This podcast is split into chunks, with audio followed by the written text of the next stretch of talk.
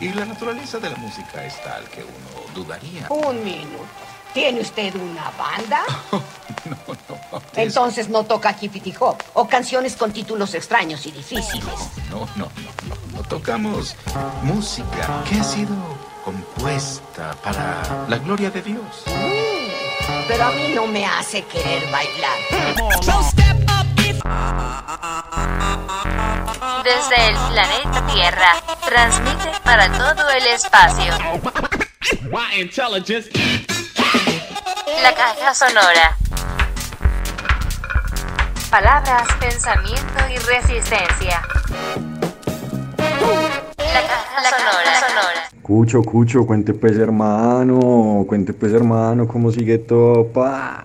Les cuento que viendo el copy de Ecos, el nuevo podcast de Jorge Carrión, Caixa Forum, en la plataforma Podium Podcast, Leyendo su copy, dice lo siguiente, se desarrolla con una fuerte carga musical, poética, de arte y paisajes sonoros, porque se trata de pensar a través de los oídos. Ya vaya, cada episodio incluye un poema leído por su propio autor o autora, varios ejemplos y conceptos históricos y actuales, reflexiones de figuras como el bioacústico Michael Andreu, la cantante María Arnal y referencias finales para seguir leyendo y aprendiendo. Explora la cultura, la tecnología y la ciencia del mundo contemporáneo a través del sonido y es a la vez una experiencia profundamente sonora. No sé si les parezca, pero este copy me sonó a caja sonora. No sé ustedes qué digan. ¿Cómo así? ¿Cómo así, demonio? Contanos qué cosas gonorreas hay en este 2023. Somos tan exitosos que nos copiaron. Parce, es, esto es muy bello, weón, porque cada tantico el mismo lugar te ofrece una foto diferente, weón. Es increíble.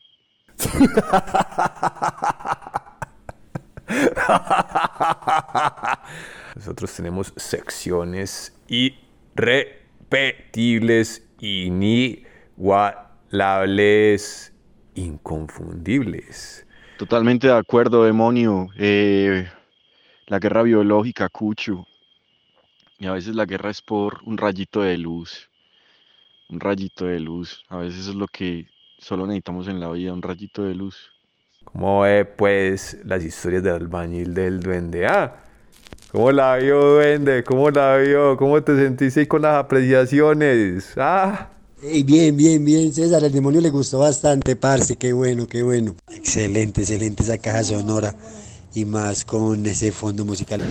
Ese demonio ya cogió el toro por los cuernos, mío, ya se empadeó y ¡ay! se duerme un este marica ya le arma la radio, eso es así, mi negro.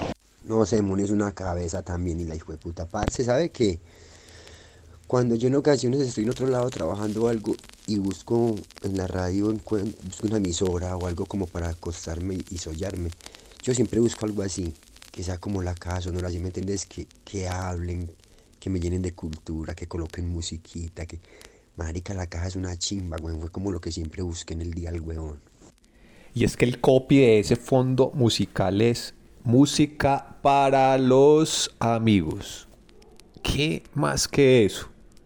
Música para los amigos. Y oigan, oigan esta locucioncita que me encontré en uno de los programas en los que invitaban al maestrísimo, al mestre, al maestro de maestros de la etnomusicología, de la música popular del Cono Sur, el maestro Atahualpa Yupanqui. Oigan esta belleza. Una vez le preguntaron, Justino Leiva, era un hombre, ya tenía bigote gris, ya tenía siete años, ocho años.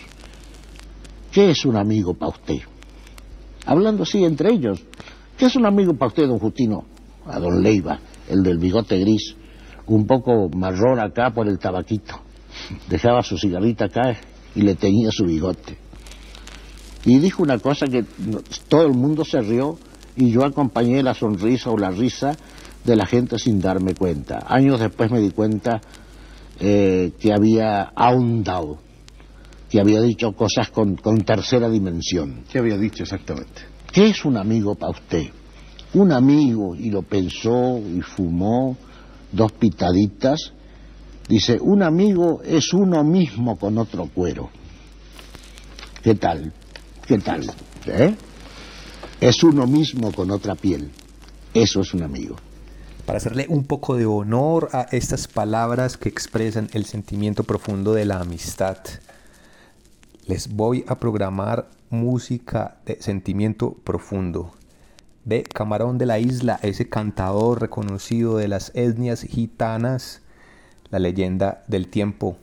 Recuerden que en la caja sonora solemos programar música de género porque eh, lo nuestro es transitar entre géneros, lo nuestro es la errancia, la transhumancia en los gustos estéticos, así como vuelan los sonidos, las palabras, los pensamientos, vuelan también las composiciones musicales. Recordemos que la leyenda del tiempo fue un trabajo en el que Camarón de la Isla le aporta a los sonidos del flamenco sonoridades del jazz, sonoridades del rock y el trabajo musical, de arreglo musical, pues es una fusión que para la época venía siendo un trabajo de real vanguardia. Música que expresa el sentimiento para lo que viene. Esta es la antesala de la conversación que tendremos con Carlos Javier sobre la rancha. La leyenda del tiempo, camarón de la isla. Disfruten esto.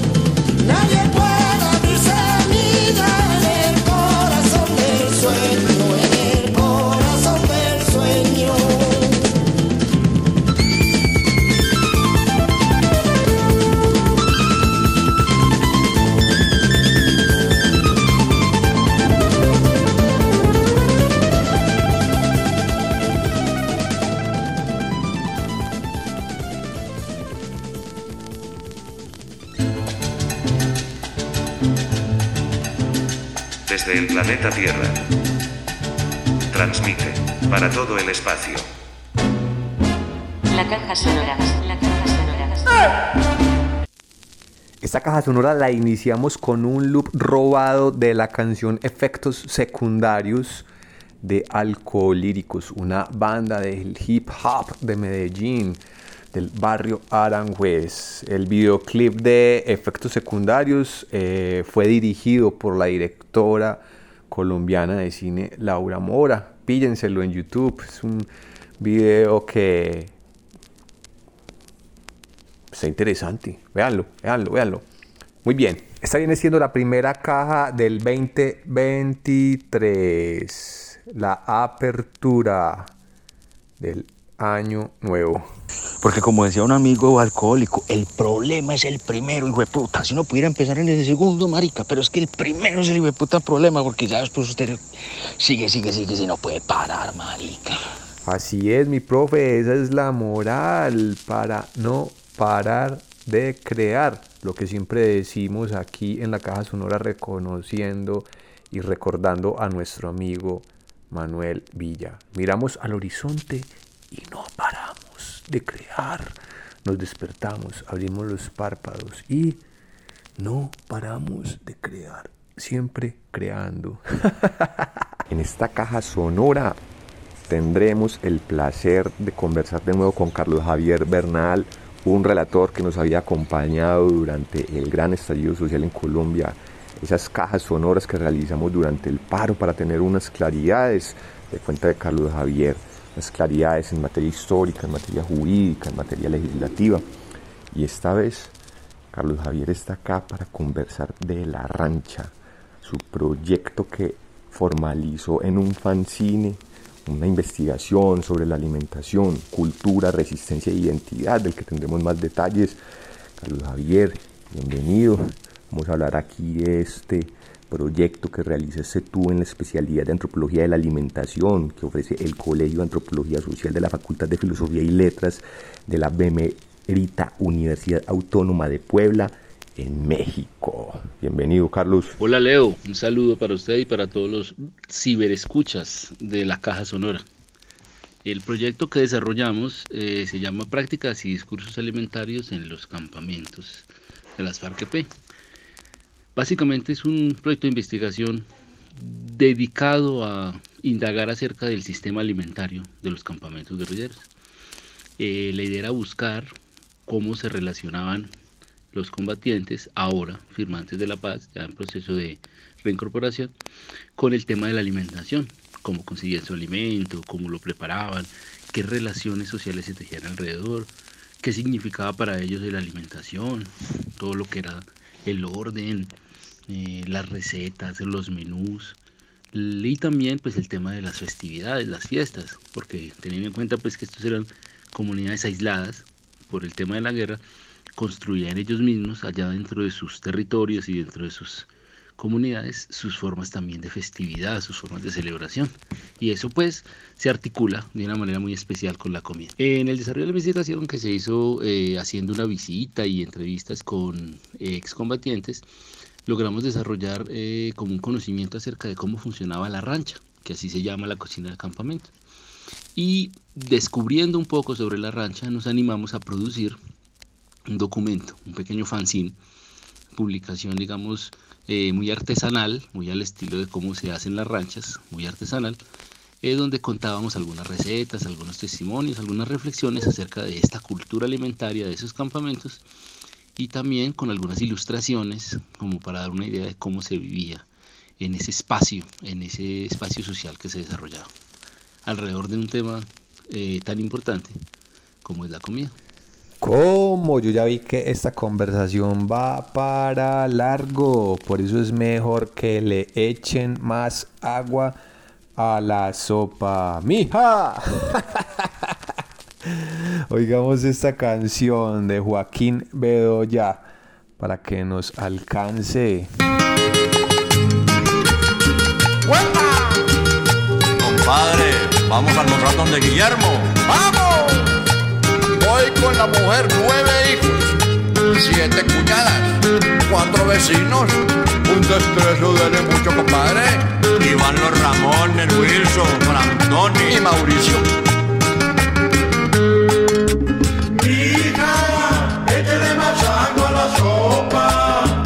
Porque vienen a almorzar Agustín con Juan Gabriel, Diana con sus 30 hijos y con su esposo Manuel. Y también van a almorzar Piedad con don Rafael. Y por allá me contaron que son de muy buen comer. Hija, échale más agua a la sopa. Hombre, échele siquiera hombre, un ajite de cilantro a eso, hombre. Y el gustador. Pero no se le puede echar el cilantro porque se daña el sabor al agua. ¡Ojo! ¡Ándale! Hombre, y no van a llevar el perro también para los sobrados. ¡Claro! Hija, échale más agua a la sopa. Van a venir a almorzar la familia de don Bruno. Son 50 hay que atendernos pa' que no hablen mal de uno. Almorzar también vendrán los 20 hijos de Guiseno. Me les sirve almuerzo a todos pa' que se vayan bien llenos. Hija, échale más agua a la sopa. Oiga, viene la rayada de bello para que sepa usted. ¡Ajá! Entonces tírele esos otros 10 baldados.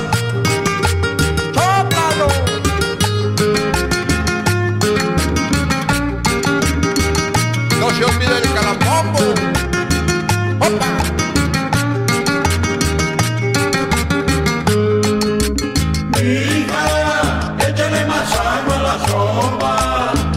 Luis Carlos y también Jenny van a venir a almorzar. Échele 10 baldes de agua para que pueda alcanzar. Y conté los invitados para empezar a servir. Y toditos mal contados sumaban como tres mil.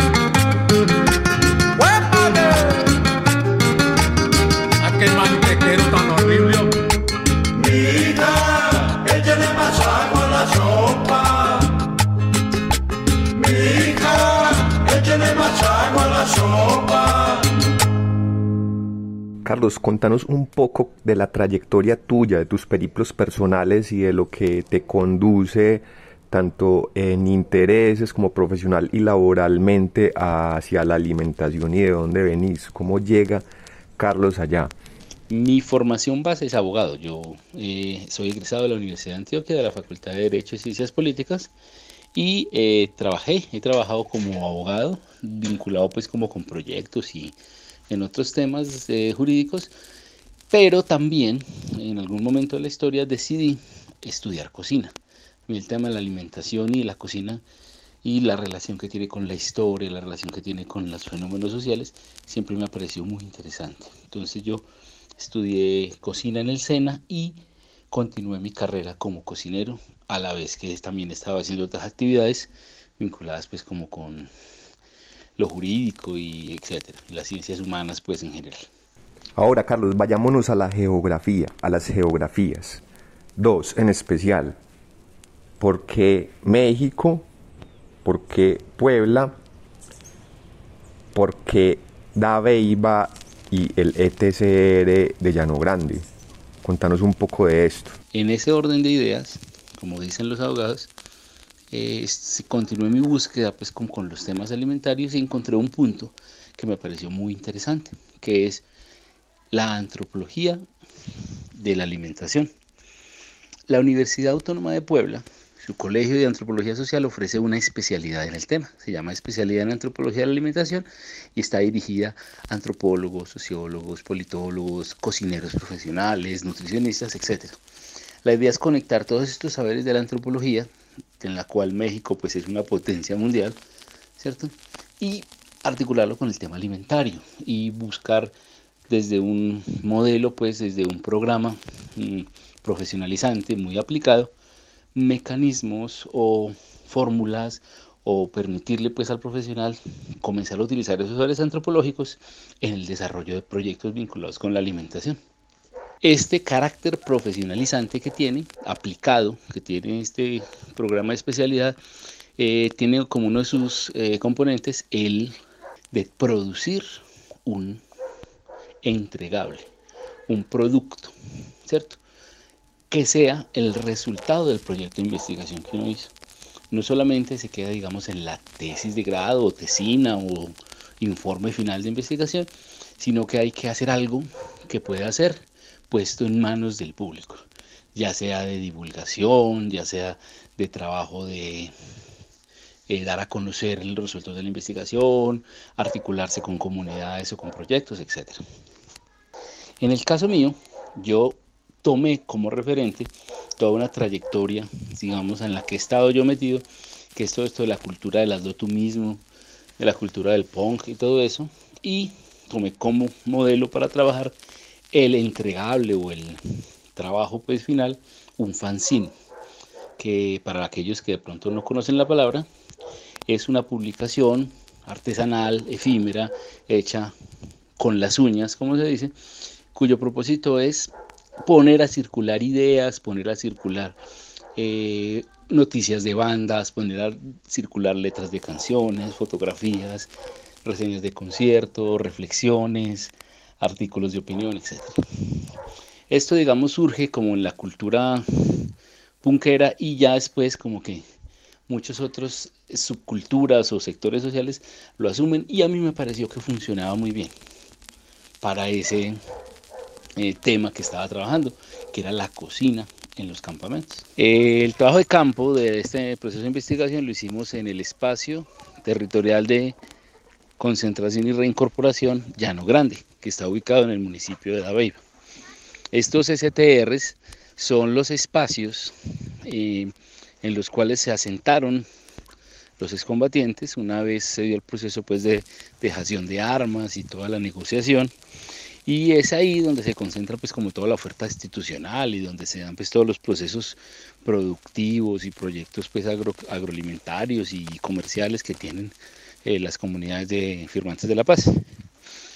Allá en ese territorio fue donde hicimos nosotros el trabajo de campo. Allá fuimos, conversamos, discutimos, preguntamos, nos respondieron y también pues muy propicio para el tema en cuestión cocinamos, nos pusimos a hacer un sancocho y en medio del sancocho, en medio de la picada de la papa, en medio de la prendida del fogón, llegamos pues como a construir una indagación eh, bonita, interesante, con unos resultados muy bacanos.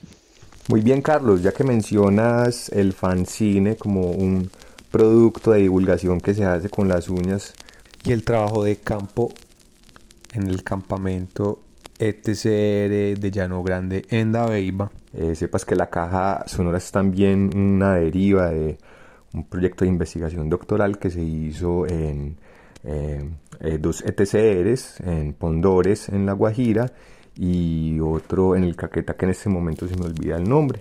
Como resultado de haber hecho eh, una indagación sobre el componente de las radios comunitarias en el acuerdo de paz que se firmó entre las FARC-EP y el gobierno de la República de Colombia. Ah, Leo, muy bacano, no desconocía ese detalle, ese antecedente tan interesante de la caja, vea usted. Esos fanzines auditivos están muy bacanos.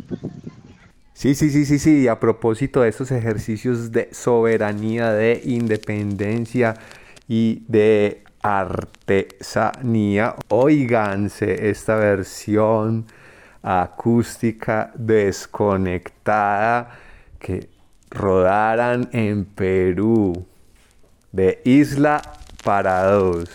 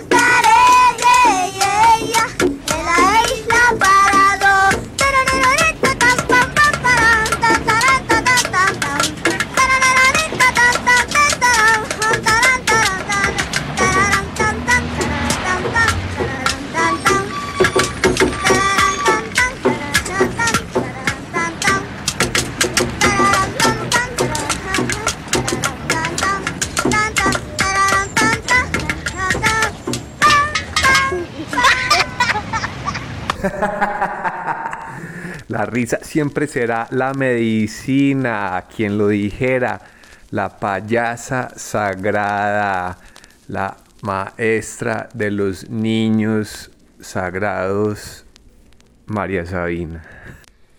Y esto para que ya entremos en materia del fanzine y hablemos de la rancha cultura, resistencia e identidad, que me parece que en 20 páginas, siendo un producto editorial, eh, como vos decís, hecho con las manos y de, apare y de cierta apariencia eh, rústica y sencilla, pues eh, condensa en muy poco espacio y de manera expresiva pues un, mensaje muy completo, porque tenemos acá los roles de, de funciones en una rancha como el ecónomo, el ranchero, qué es la cultura alimentaria, el tiempo de comer y toda la cronología de la alimentación en un campamento, unos testimonios, plantas de la selva, alimento y salud, todo el mapa de, la arquitectura de una rancha en un campamento, más testimonios, un, recetario, el minao, eh, la canción del Viravira, más testimonios, receta del polvo de burro, la cancharina, el cuchuco, ¿cierto? Y eso en menos de 20 páginas, hablemos un poco pues de, de ese producto editorial. El contenido del fanzine buscaba básicamente dos cosas. Primero, permitir eh, abrir una ventana al universo de ese eh, sistema alimentario, que es la rancha. Eh, para ello, entonces, le dimos voz a los testimonios de los rancheros, a los testimonios de los combatientes que comieron en la rancha, a los testimonios de los firmantes de paz que utilizaron su rancha o aprendieron eh, de la rancha eh, técnicas, estrategias, métodos para enfrentarse a la vida fuera del- de la guerra. Por otro lado, eh, también queríamos meterle un poquito de reflexión, hablar un poquito de qué es cultura alimentaria, qué representa esa cultura, cómo esas relaciones sociales que se tejen alrededor de lo más importante, que es la comida, se co- construye un mundo con ello. Y eso también queríamos como poner nuestra reflexión al respecto. Cómo esto representa un elemento positivo en el proceso fundamental de la negociación y de la finalización del conflicto.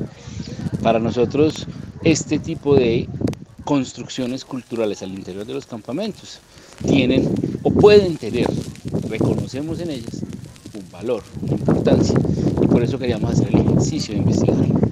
Y otro elemento que a mí me pareció pues importante era contar, llamémosle la cotidianidad, hablar de ingredientes, hablar de recetas, hablar de la disposición espacial dentro del campamento de la rancha, que es un espacio donde confluyen un montón de personas, intercambios, relaciones de comunicación, comunidad, etc. Para esto requerimos visualizar, verlo, ¿cierto? Y recurriendo pues como a las capacidades que tiene la ilustración, contamos con la ayuda de Laura Bernal, que es una ilustradora, que es mi hermana, y con ella construimos un universo visual, gráfico, con línea, una línea muy pulida, muy, digamos, casi que de ilustración científica, de cómo era ese espacio, cómo se veían, ¿cierto? Cómo son las ollas, cómo se ven los perros que están alrededor del campamento. Todos estos elementos los quisimos meter ahí para visualizar esa cotidianidad. Eso es como lo que compone el fanzine. El fanzine pues obviamente es un- una pequeña publicación, no tiene una pretensión más allá que la de difundir, comunicar, contar algo y está diseñada desde su origen para que sea de fácil reproducción, para que cualquier persona interesada le pueda sacar copia y la pueda repartir, regalar, intercambiar, ¿cierto? Eso también es como eh, parte, digamos, del formato que escogimos. Carlos, es una belleza todo lo que nos estás contando. Vale la pena no perder la costumbre del cacerolazo, como cantaba Ana T. Hawks. Y el cacerolazo, ese que durante el estallido en Colombia no paró de sonar. Recordemos estos sonidos. En 200 metros, gira a la derecha y corre con Chetumare que vienen los pacos. Cacerolazo, cacerolazo, cacerolazo, case- case- cacerolazo, cacerolazo, cacerolazo, case- case- case- Quema despierta, renuncia Piñera. Por la Alameda, nuestra la moneda. Cuchara de palo frente a balazos y el toque de queda. Cacerolazo no son 30 pesos, son 30 años la constitución y los perdonas. Con puño y cuchara frente al aparato y a todo el Estado. Cacerolazo, y escucha vecino, aumenta a la vecina y a la barricada de gasolina. Con tapa con olla frente a los payasos llegó la revuelta y el cacerolazo. Cacerolazo, cacerolazo, cacerolazo, cacerolazo,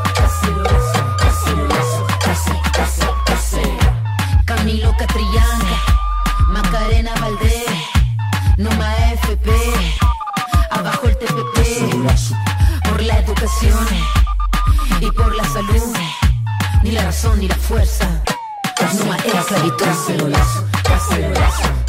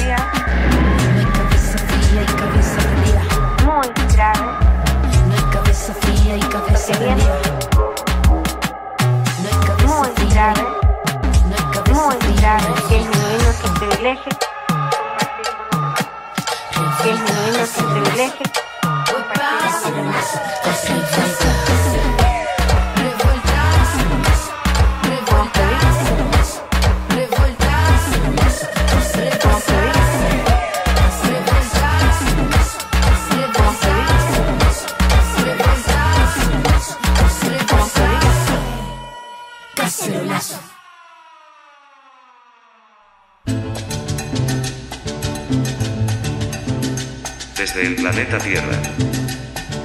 Transmite para todo el espacio. La caja sonora. La caja sonora.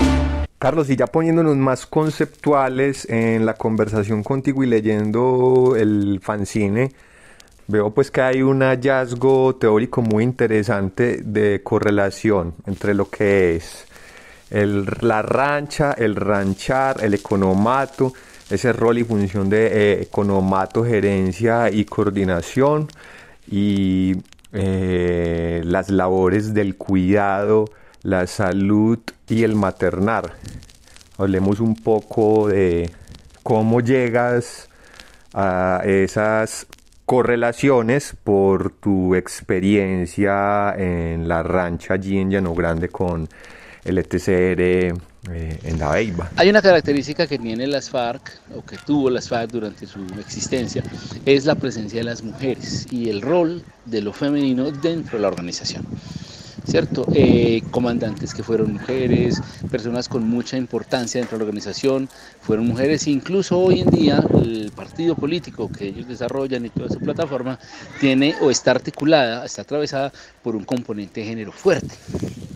En ese sentido, con el proceso de investigación, la lectura de otros textos y otras investigaciones relacionadas con el tema, fuimos dando cuenta que este papel de lo femenino, ese rol, ¿cierto? comienza a manifestarse de una manera distinta.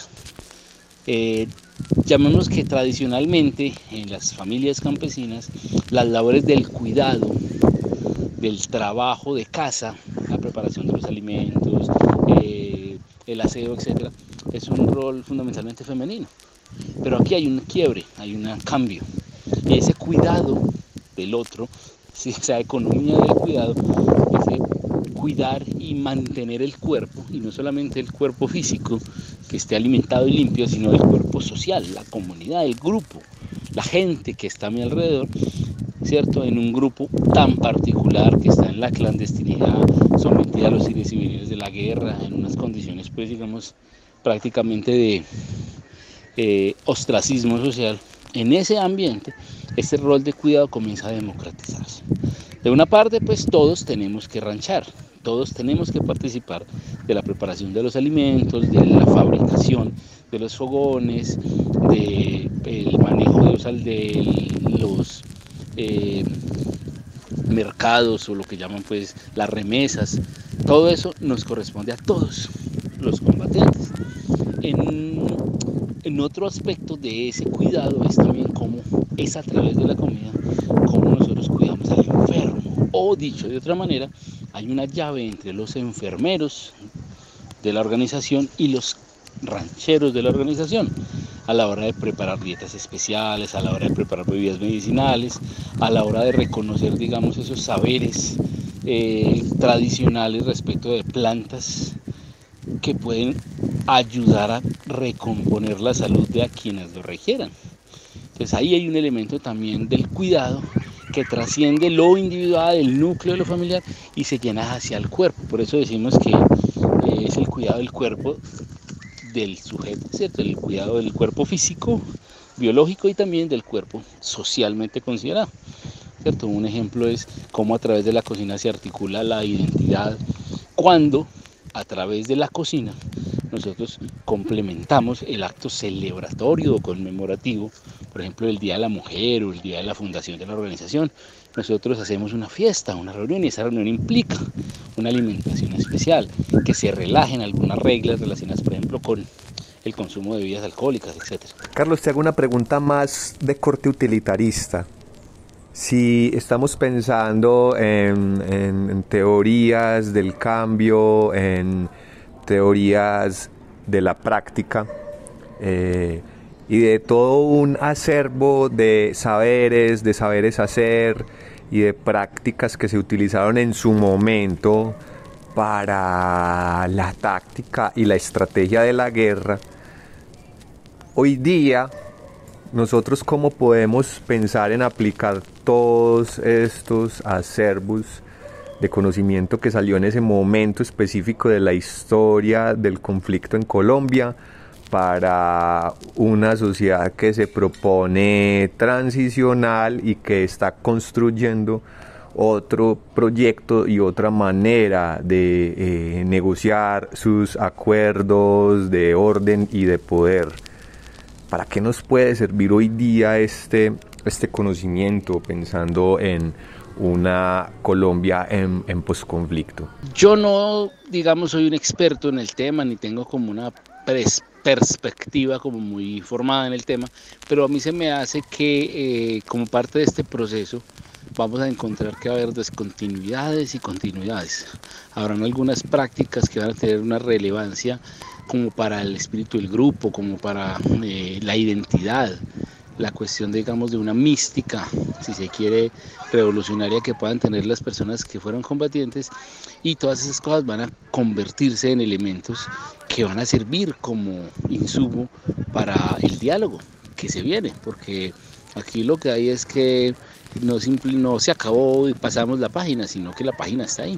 Simplemente estamos eh, transformando y estamos enfrentándonos a unos nuevos retos en otros lenguajes con otras categorías, con otros métodos, digamos, de gestionar el conflicto, pero el conflicto sigue, las raíces siguen y el componente histórico sigue, las plataformas políticas están ahí. Entonces yo creo que ahí hay un elemento que va a servir como forma de diálogo, en cierta medida, eh, por ejemplo, en las comunidades que son como más rurales, más en la naturaleza, eh, eh, los combatientes están asumiendo, digamos, un papel como de protección de esos territorios y de los ambientes naturales, con proyectos vinculados con el ecológico. En otros ambientes, por ejemplo, la cuestión de la participación de las comunidades y la cuestión de la vinculación con grupos digamos, eh, de producción, todo esto también hace parte como eso. Y yo creo que esos son insumos en todo ese discurso, son insumos en todo ese diálogo que se tiene que dar. Muy bien, Carlos, y una última pregunta para cerrar esta conversación que ha estado bastante interesante. Eh, ¿Qué te han dicho eh, tus lectores, tu lectora que está en México y a quienes quizás el contexto de la investigación les puede parecer sui generis, extraño, no convencional, porque en su realidad contextual e histórica pues es algo que, que, que- no podría como entenderse fácilmente, ¿cierto? Eh, una rancha de un espacio de reincorporación territorial en el marco del acuerdo de una eh, de la firma de un acuerdo de paz entre un gobierno y una guerrilla, eh, el mismo contexto biogeográfico en, en Urabá, en Dabeiba, pues en esas, en esas cercanías del occidente, de lo que es el departamento de Antioquia, ya dirigiéndose hacia Urabá, pues, digo, eh, y bueno, resulta ser pues como un, un contexto geográfico, histórico y contextual bien, bien, bien distinto para, para lo que conocen en México. ¿Qué, qué, qué evoluciones has tenido y cómo, cómo ha sido esa, esa lectura por, por parte de tu por parte de, de tu asesora principalmente? La percepción que tengo yo es que esa comunidad de indagación, esa academia del CAS, del Colegio de Antropología Social de la Benemérita Universidad Autónoma de Puebla, es que son un grupo muy, eh, pues unos profes, unos asesores muy receptivos a la propuesta que se les hizo, no solamente pues por la temática, digamos esa realidad social que queríamos trabajar, sino también por el tema, digamos, del enfoque que le dimos, el tipo de propuesta de investigación que le dimos vinculada como con la cuestión de la memoria, con el tema, pues digamos, de las relaciones sociales alrededor de, de un, o dentro de un contexto, como el contexto de la guerra. Obviamente los profes, pues con la formación que tienen y el intercambio continuo que hay entre profes y estudiantes y maestrandos y doctorandos entre México, que es como la meca de la antropología latinoamericana, y Colombia, pues ellos están muy en contacto de lo que pasa y tienen hasta cierto punto un contexto de nuestras realidades, sobre todo con todo este tema del proceso de negociación, con todo el tema, pues digamos, de la transicional, todo eso, digamos, estuvieron como muy en contacto. No obstante, hay elementos muy particulares de cómo es la vida aquí, cómo se dan los, eh, asuntos, digamos, más en el territorio, las distancias, los climas, el tema de la alimentación, el tema del tipo de biodiversidad que nosotros tenemos, requería ese sí un poquito más de contextualización con los profes para poderlo hacer mucho más cercano a ellos. Porque incluso aquí sí, la comida como expresión de la cultura mexicana, es todo un universo de riquezas, y la cocina nuestra, nuestras cocinas campesinas, nuestras cocinas, digamos, sí, la cocina, pues la gastronomía o la culinaria de la rancha, pues son bien complicadamente diferentes. Pues ahí se requirió como un trabajito un poquito más de explicación, pero fue también bacano porque le permite a uno descubrirse a uno. Cuando uno se explica, a veces uno se descubre cosas y eso es eh, un resultado también interesante del proyecto. Bueno, Carlos, no resta más que agradecerte mucho eh, y en nombre de mi profesor Tapias y de quien dirigió esta entrevista, el mismísimo demonio, eh, toda la gratitud por otra vez más estar en este espacio de palabras, pensamiento y resistencia dialogando que es la caja sonora. Chao, chao. Abrazos. Leo, muchas gracias por la llamadita. Usted sabe que para, para las que sea la orden. Y aquí me está molestando mi esposa que porque estoy haciendo la sustentación del trabajo por WhatsApp. esa es la actitud, esa es la actitud, mi estimado Carlos Javier. Digámosle a Vera, a Verónica, que esa defensa ante el jurado acaba de recibir un reconocimiento de meritoria. Eso va, eso va, eso va. Oigan, hace días estaba que me programaba esta canción y estoy aprovechando que mi profe está de vacaciones disfrutando con su hijo en el Parque Nacional Tayrona. Es una canción de las curadurías musicales que hace mi hijo el Simon. De sus búsquedas a random llega a unos hallazgos que nosotros en casa escuchamos, le ponemos atención a ver qué lo que dicen de un canal que se llama Emprende Rapeando, El Corrap de Colombia Co, la historia de Colombia en cuatro minutos. Aprende rapeando. Esto es rap y pedagogía. Escúchense este súper resumen de la macrohistoria de Colombia en una canción de rap.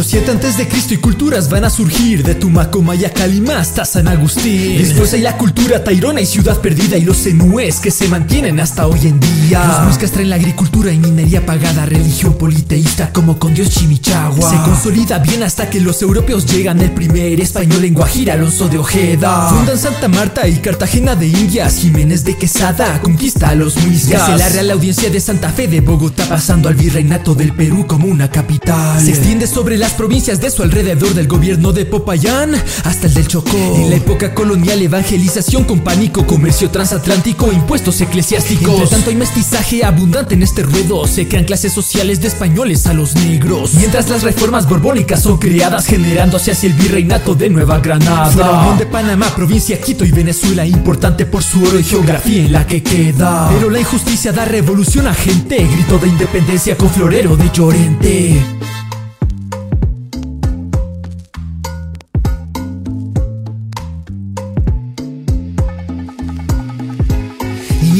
Inicia el periodo de patria boba a simple vista. Fue una lucha entre federalistas y centralistas. Vuelve al poder español con Morillo en trayectoria Pero nueva independencia se forma la Gran Colombia. Uniéndose con territorios por Simón Bolívar Adiós imperio español, Latinoamérica está unida. Aunque no tanto así si el territorio no se aclara Conflicto contra Perú, guerra Gran Colombo peruana. Por nacionalismo es que se rompe esta unión La Gran Colombia ahora es Colombia, Venezuela y Ecuador. Con la guerra del Cauca reafirma tierras futuras Frente a Ecuador con Pasto, Popayán, Buenaventura. Ahora Nueva Granada tiene inestables momentos, diversas guerras civiles, la guerra de los conventos. Surgirían los dos partidos que se van a pelear. Hay el conservador contra el liberal. Hay guerra y con respaldo del Cauca vencen rivales y hay periodo con puros presidentes liberales. Hasta que Núñez funda el Partido Nacionalista, dando el periodo de regeneración en esta pista. En 886 nace el nombre de Colombia, de ahí las guerras civiles siguen por toda su historia. Guerra de los mil días, ganan conservadores, hay desastre para Colombia por conflictos anteriores. Del gasto militar, su industria queda mal, encima viene la independencia de Panamá. Ya no quiere disputas por su economía frágil, así que frente a Brasil tratado Vázquez Cobomar. De Abadía pasa Enrique Olaya, liberal de plano, la última guerra Perú tratado Salomón Lozano. Mariano Spina enfrenta a las guerrillas liberales, extrema violencia y asesinatos por las calles. Hasta que se forma el Frente Nacional en coalición, pero las guerrillas y el comunismo dicen no. Dando el ambiente perfecto de izquierda radical del NM19, el RP y hasta las FARC.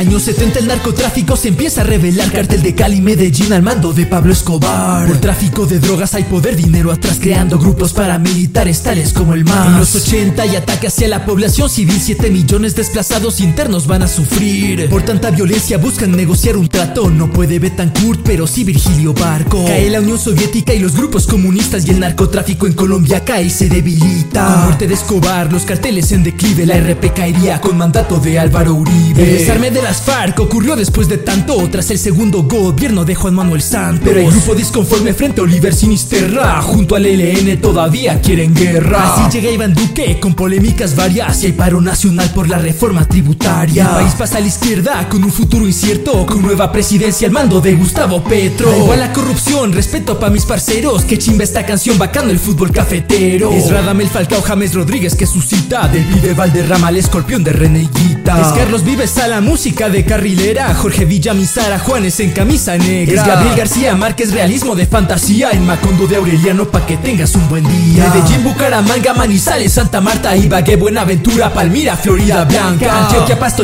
Valledupara, Barranquilla, Cúcuta, Pereira, Cali, Cartagena, Montería. Bogotá es su capital que surge en Cundinamarca. Héroes anónimos que en la historia se relatan. Orgullo de Sudaca y de Shakira en Waka Waka Colombia es tierra llena de gente berraca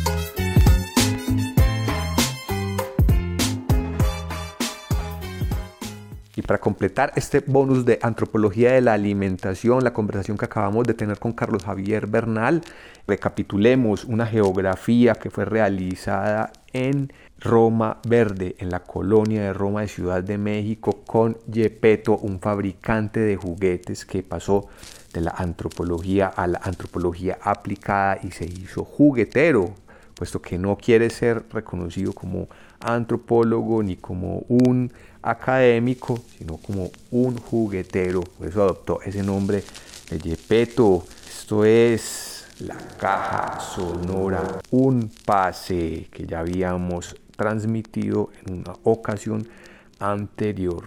Recordemos esta conversación. ¿Sí sabes? 29 de mayo, Ciudad de México, en el taller de Gepetto, antropólogo juguetero. No, no, no, no, no, no. Juguetero. Juguetero, juguetero. Ju- Antropólogo. Antropólogo, ¿qué es eso? ¿Qué es eso? ¿Qué es ese título, güey? No me chingues, me dice el maestro acá. Mira, Profe, profe. Tú sabes que eh, eh, eh, Miranda, ¿sabes quién fue Miranda? El- Don Pacho. Francisco de Miranda, Sí, ¿no? Don sí, Pancho sí. de Miranda. Sí, sí. Bolívar estuvo aquí en México, si sabías.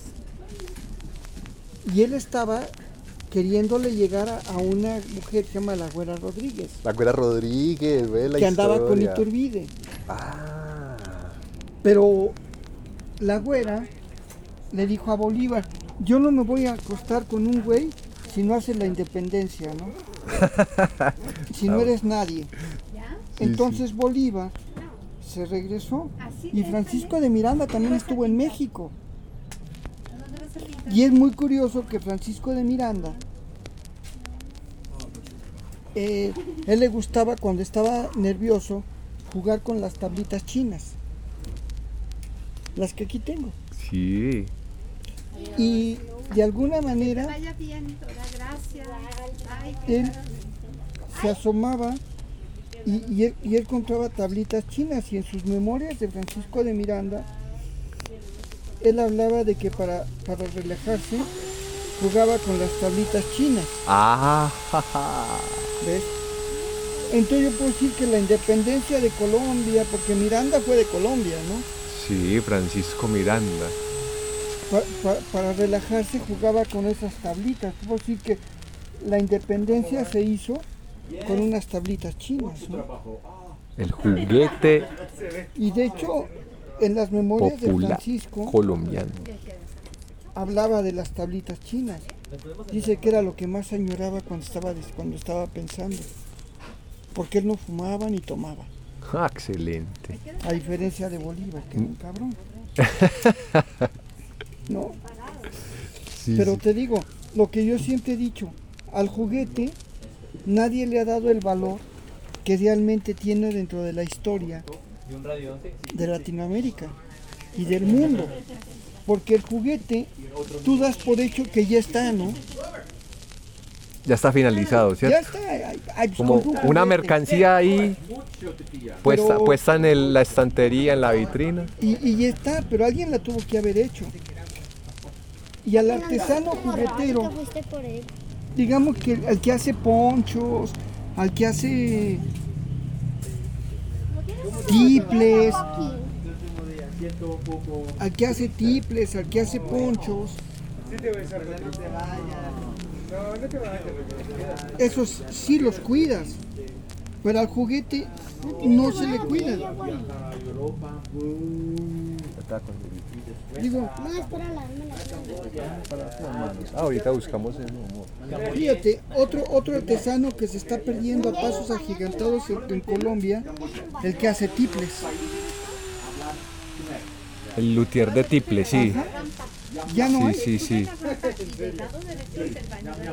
Es increíble que se están acabando los que hacen tiples. Porque el tiple ya está perdiendo fuerza dentro de la música colombiana.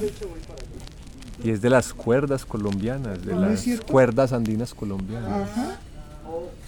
Aunque el tiple su original es el laúd barroco. Ah, sí, sí, sí. Y, pero las- la cumbia colombiana real es con tiple. Sí, la cumbia es con tiple. Igual que el tresillo cubano. Pero ya no hay.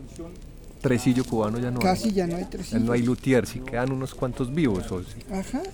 Y en Colombia tú le preguntas a un colombiano y dice, ¿y qué es el tiple? Pues es el tiple, es el tiple, es la base de la música colombiana. Igual que, el- que la música de Mapalé, ¿no? El Mapalé, con, con las maracas del Mapalé que se hacen como las que aquí tenemos, que se hacen originalmente de guaje.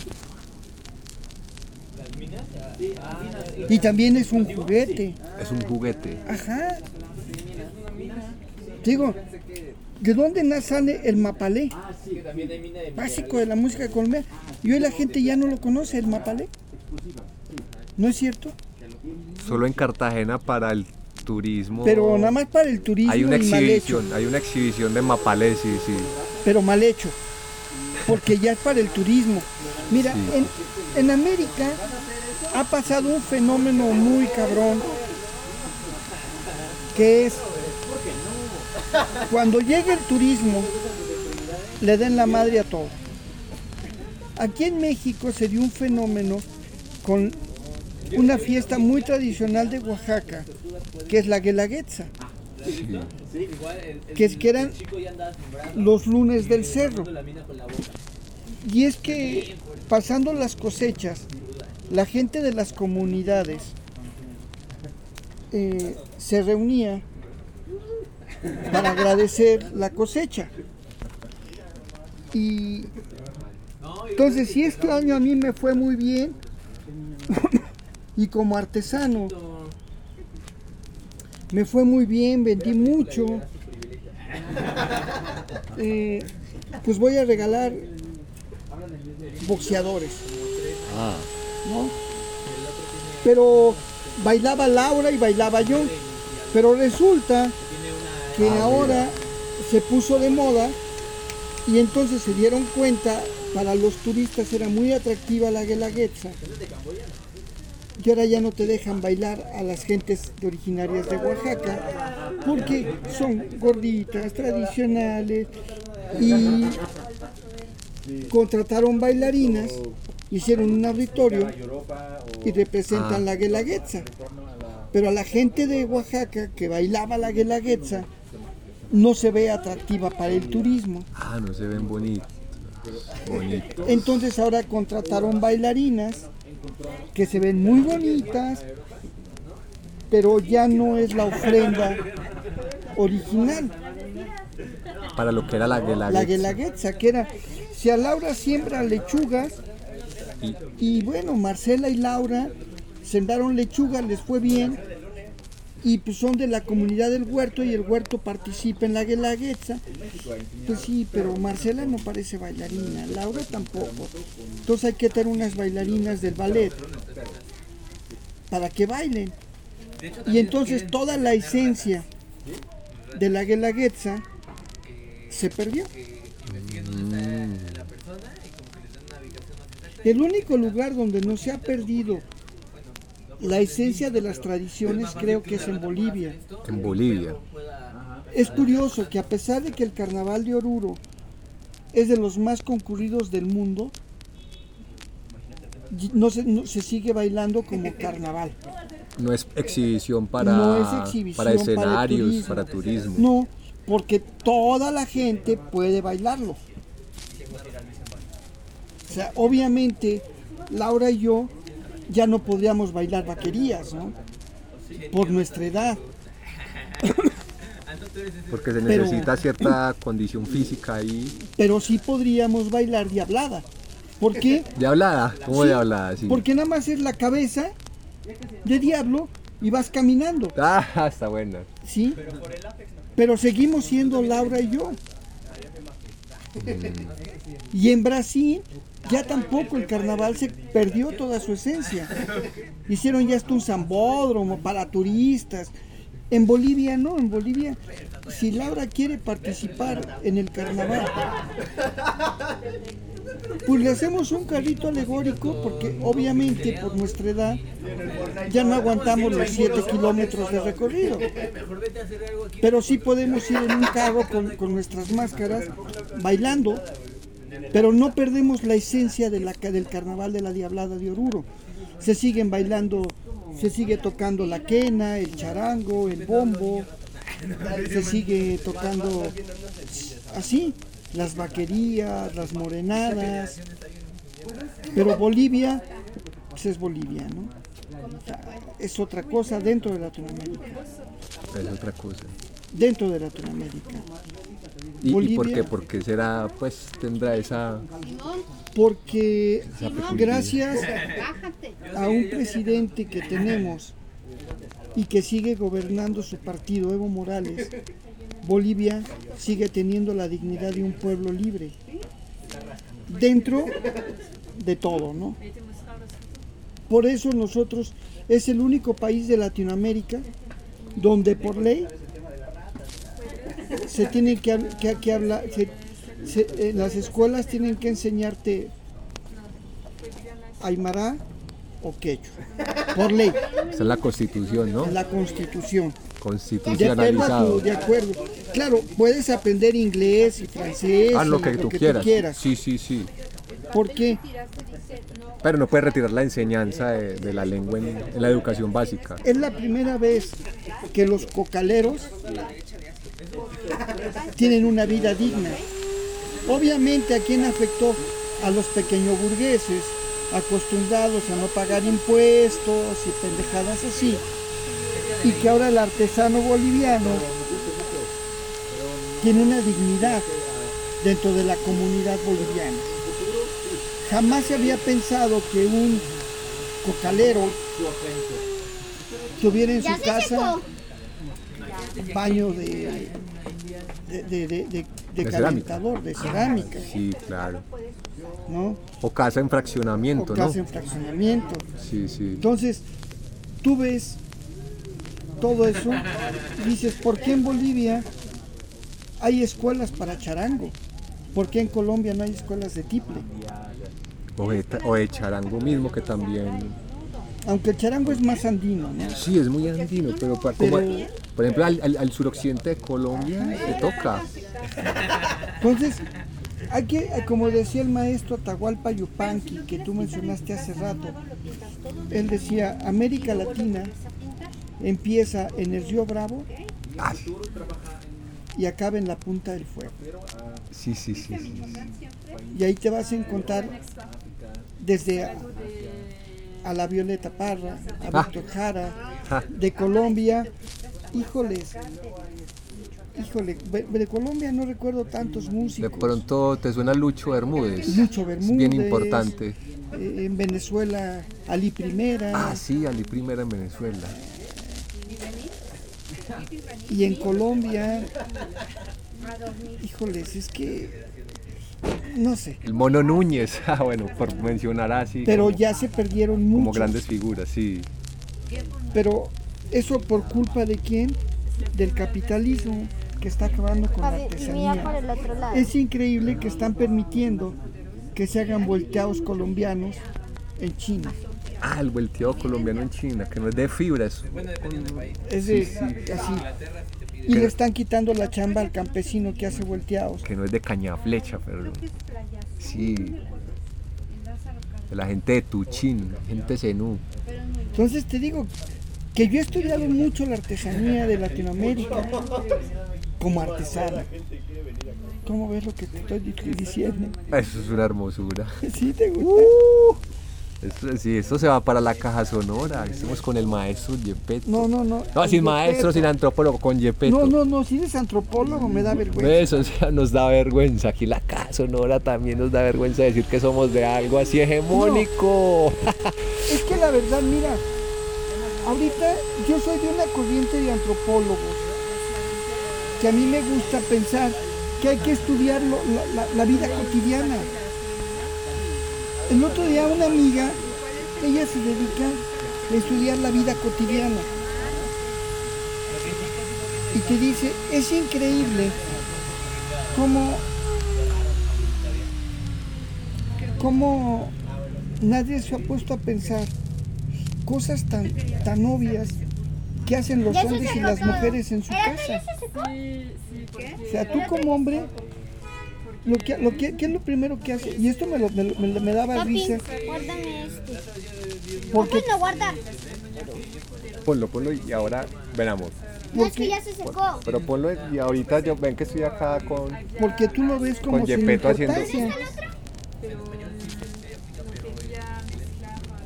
Pero, Para la caja sonora estamos haciendo aquí un reporte, mi amor, y esto sí es importante. pero tú qué ves, tú qué haces cuando llegas a tu casa, lo primero que haces. Pues después de abrir la, La puerta. la puerta, quitarme la- los, los zapatos y, y- sí, sí, sí. Y eso nadie lo había estudiado. Ah, no, no, Y no, no es importante saber las costumbres. es mucho. mucho. ¿No, no lo habías pensado así? No, y tampoco había pensado lo que me contabas, que el juguete no es exprofesamente un juguete, No. O sea, que anidan la historia del juguete y de los juguetes que conocemos. o sea, si tú cuando ya no te sirva tu cámara, la vas a dejar en tu casa, ¿no? ¿Y quién la va a agarrar? Él. Él. Y a lo mejor decide que tu cámara se puede convertir en otra cosa. Sí, porque yo con... Si puedo desarmar, si puedo desarmar, si puedo desarmar una lámpara, puedo desarmar una cámara. Ah, eso nos consta. ¿No? Y ya nació un juguete nuevo. Nació otro objeto. Se creó otro objeto. ¿No lo habías visto desde esa perspectiva? Pero ese es el origen de la ciencia. O sea, en el juguete, el, El juguete, es el, origen de juguete la es ciencia. el origen de la ciencia. Y, y- y- y de la ciencia experimental y de los O sea, laboratorios. De este juguete. Sí, este sí, es un sí. juguete, velo, analízalo y es un juguete de tensión. El escalador. Ajá.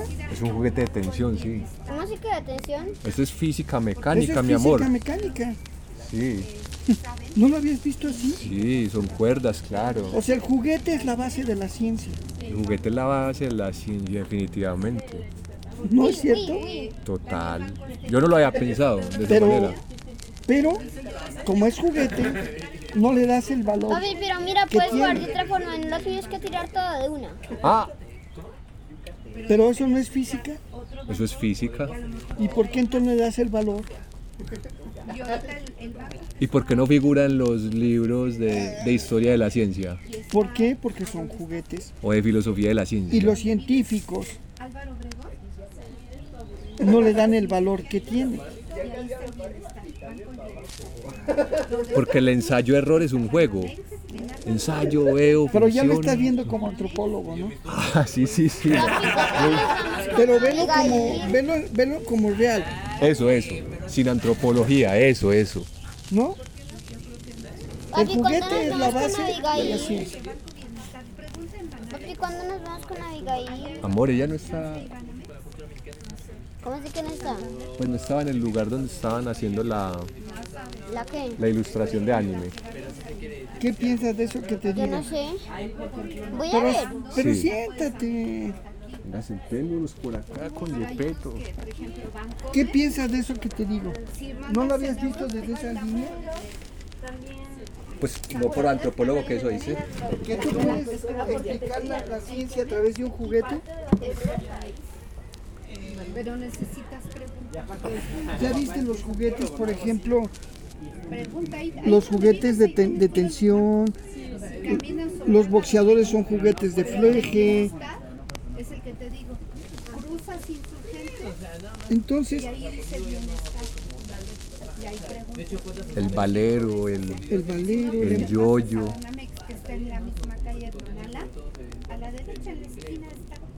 Y el valero sí es un valero. Un emboque. No, pues es que, es que el nombre de valero yo no sé de dónde viene.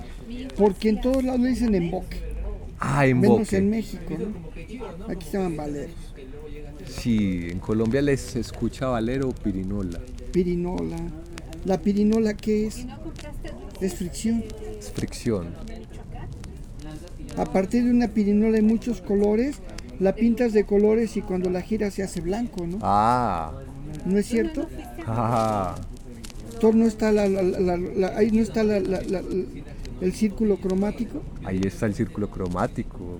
Ahí está el principio de- ¿no es cierto? de- del rotoscopio y el cine. ¿No lo has visto así? No, para nada. Es que la, la antropología no deja ver, ¿no? Es ¿Y, y no es cierto eso que te digo? súper. Es eso. Verídico. ¿Cómo ves todo eso que estamos platicando? Esto es un divertimento. Estamos haciendo un juego hablando de juguetes.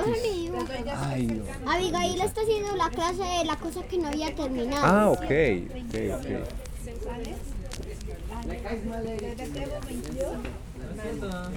¿Cómo ves? ¿Para qué quiere el Banco del Bienestar?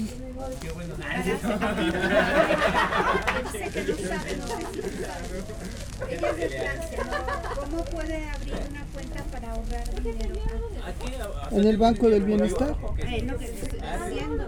Sí, que ah, vaya al banco, a Banamex o Azteca, porque sabe solo la cuenta en Azteca, deposita dinero aquí, cuando viene de paseo ya tiene dinero en, Banco Azteca. No sé, necesitas i- investigar. Yo escogería el Banco del Bienestar. Es lo que le estoy diciendo, que a- ellos están aperturando en el Banco del Bienestar. Entonces te da más facilidades. te puede dar más facilidad. Y ahí lo tienes. ¿Cómo ves todo lo que estamos hablando del juguete? Y Peti, ¿cómo llegaste al juguete? Pues ya te dije que, que, que como antropólogo yo quería hacer una tesis y un maestro me convenció que para que sea un libro de, de estupideces, ¿Quién lee eso? ¿Quién lee que, que mejor lo que iba a escribir, que lo rescatáramos, pero prácticamente, ¿no? ¿No crees? Y así nació el taller. Y lo que tú quieres es... Y eso podría uno decir que es antropología aplicada. Es antropología aplicada, así como los que investigan sobre comida, Ah, sobre que- música. Sí, sí, sí. En lugar de escribir un libro de recetas, pues abres una cocina, ¿no? Abres una cocina. Donde vendes cocina tradicional, comida tradicional, basada en recetas antiguas, ¿no? Pero no escribes un libro. Hay un libro que, que a mí me, me gusta darlo como referencia, que se llama Como agua para chocolate. Ah. ¿no? Entonces, en lugar de escribir un libro sobre eso, ¿por qué no hace un restaurante con las cocinas de Rita? Claro que sí. Y ahí están todas. Y ahí están. Y ahí están. ¿Por qué mejor en lugar de publicar, pues abre una cocina y sigue las recetas de Rita, ¿no? De pétalos de rosa. Wow, sí. Doña Laura Esquivel es. Ajá. Eso es un libro, eso es un libro de antropología como agua para chocolate. Es un, es un libro de antropología, Sí, pero de, de la, de la alimentación. de la, ¿eh? alimentación. En, Sí, sí, en el siglo XIX, en el, en el, en el centro de la República. Y a su vez que es un recetario, pues. Porque el libro, se, porque el, ese se desarrolla en Guanajuato. Es en Guanajuato el, el desarrollo, el de, la desarrollo historia. de la historia. Ah, mira. Entonces, eso es lo que tiene que hacer un antropólogo, quitarse de pendejadas y hacer la antropología práctica, que llegue a la gente, Que llegue, que haga, que transforme. pero que no estés investigando pendejadas Porque además el antropólogo, la corriente contemporánea es interpretativa de pendejadas. Interpretativas. Sí, sí, sí, sí. ¿No? Hermenéutica francesa. O sea, ¿por qué tú tienes que interpretar? o interpretativa anglosajona. Claro que sí, esas, de hecho, esas, esas son las tablas chinas de las, con las que empezó, sí, esta, esta historia Valen 50 del juguete con Francisco de Miranda, por Mira donde empezamos funciona, este reportaje para la. Caja Sonora. Papi, A ver. ¿No lo habías visto tú desde esa perspectiva? no, no, no tenía ojos para mirar eso, Yepeto. Porque el juguete. Ay, mira. Porque el juguete, pues es juguete, ¿no? O sea, no es importante. ¿Cómo no? Si tú te fijas, este juguete, el de las tablitas, mira, velo. Se fue, mamá. Mira, mira la ma- Ve, muchacho, Simon, ven que, mira, ven. que Yepeto nos va a mostrar acá. Fíjate. Estas tablitas, en la época de la independencia de América, Simón Bolívar cuando estaba estresado las usaba. Exacto. Te voy a explicar que estaban prohibidas. ¿Por qué? Ahorita te voy a explicar. Porque había una cosa que se llamaba la Santa Inquisición, que castigaba a todos los brujos, castigaba a los que no creían en su religión, castigaba a la brujería sobre todo. Que no eran brujos sino médicos locales, ¿no? Entonces, estas estaban prohibidas, te voy a enseñar el por qué. Sí, claro. Tú eres muy inteligente. Sí, es que mira. Claro, porque mira, si las volteas así, o sea, esto es No, como pero raro. no. Lo raro es esto. ¿Qué color es este? Rojo. Amarillo. Rosa. Verde. Morado. Rojo. ¿Ok? Ok. Ahora, ¿estás seguro los colores? ¿Sí bajaron? No. Sí. A ver qué color es este. Rojo. Amarillo. Rosa. Verde. Morado. Rojo. ¿Qué bajó? El verde. A ver. Uno, dos, tres, cuatro. A ver, ¿dónde está el verde? ¿Qué número? Un- Cuatro. Tres. Uno, dos, tres y cuatro. ¿Sí bajó? lugar. Uno, ¿Cómo dos, le tres, hace? cuatro. ¿Cómo le hace para desplazarse sin desplazarse? Eso es cuántica. A ver. Como una ¿Dónde está el partícula. amarillo? ¿Aquí? ¿Y antes estaba por acá? No. No, mira. ¿Cómo hace para desplazarse sin desplazarse? Eso es magia. Como una partícula ¿Qué es onda y partícula. ¿Qué es? Magia. ¿Y la magia estaba? Prohibida. Entonces, Era ilegal por eso. ¿era ilegal? Ajá. Ahora te voy a explicar el secreto. ¿Y por qué Simón Bolívar las usadas eran ilegales? Ah, porque a toda la gente le gusta jugar. ¿A ti te gusta jugar? Pero lo que baja no son las tablas, sino que los listones están acomodados. Mira, ahorita ve cómo está este listón. Es uno solo. Ahorita, ¿qué, qué cambió? Son dos. ¿Y este? Uno. Ahora mira. ¿Y cómo cambian? Cambia de frente. Pero ¿cómo cambian? Ah, pues ahí está el secreto. En el, en, en el armado del juguete. Ahí está el secreto. Por eso estaban prohibidas. Porque era bruja, brujería, y si ti te caían con uno de estos a tu papá, lo metían a la cárcel por enseñarle brujerías así. Pero ya viste cómo no bajan las tablas. Lo que cambia es que cuando lo armas, lo que cambian son los listones. ¿No habías visto ese fenómeno? No, no, jamás. ¿No es cierto? ¿Es cierto? Tablas chinas. Y, y se llaman chinas porque llegaban a toda América en la nao de China. Ah, en una nao de China. Y aunque venían de Filipinas, en aquella época todo era chino, así compa, todo lo que, igual que nosotros. Tú no distingues un chino de un japonés de un coreano. Ah, son, chinos, ¿no es cierto? No es que yo soy coreano, son chinos. No es cierto. Eh, Ese juguete, por ejemplo, es un juguete de fleje. Yo, te, te- a ti te- me- yo creo que mejor las tablas. Tienen mucha magia. Uy, mi amor, esas tablas son... Y, y con esta historia acaban de volverse... ¿Verdad que ya tienen otro- ¿Qué? Cuando Créeme que siempre pasaban desapercibidas cuando las veía en exhibición de artesanía popular para mí. Ah, cosa ahí más. Pero ya viste que no. ¿Y, cua- y cuántas más de esas historias y juguetes hay O que... podríamos llevarlos pues porque Y igual cada si juguete- llevamos los dos no serían muy caros, serían 120. No, vamos a llevar hasta cada las chinas. tiene, tiene un sentido.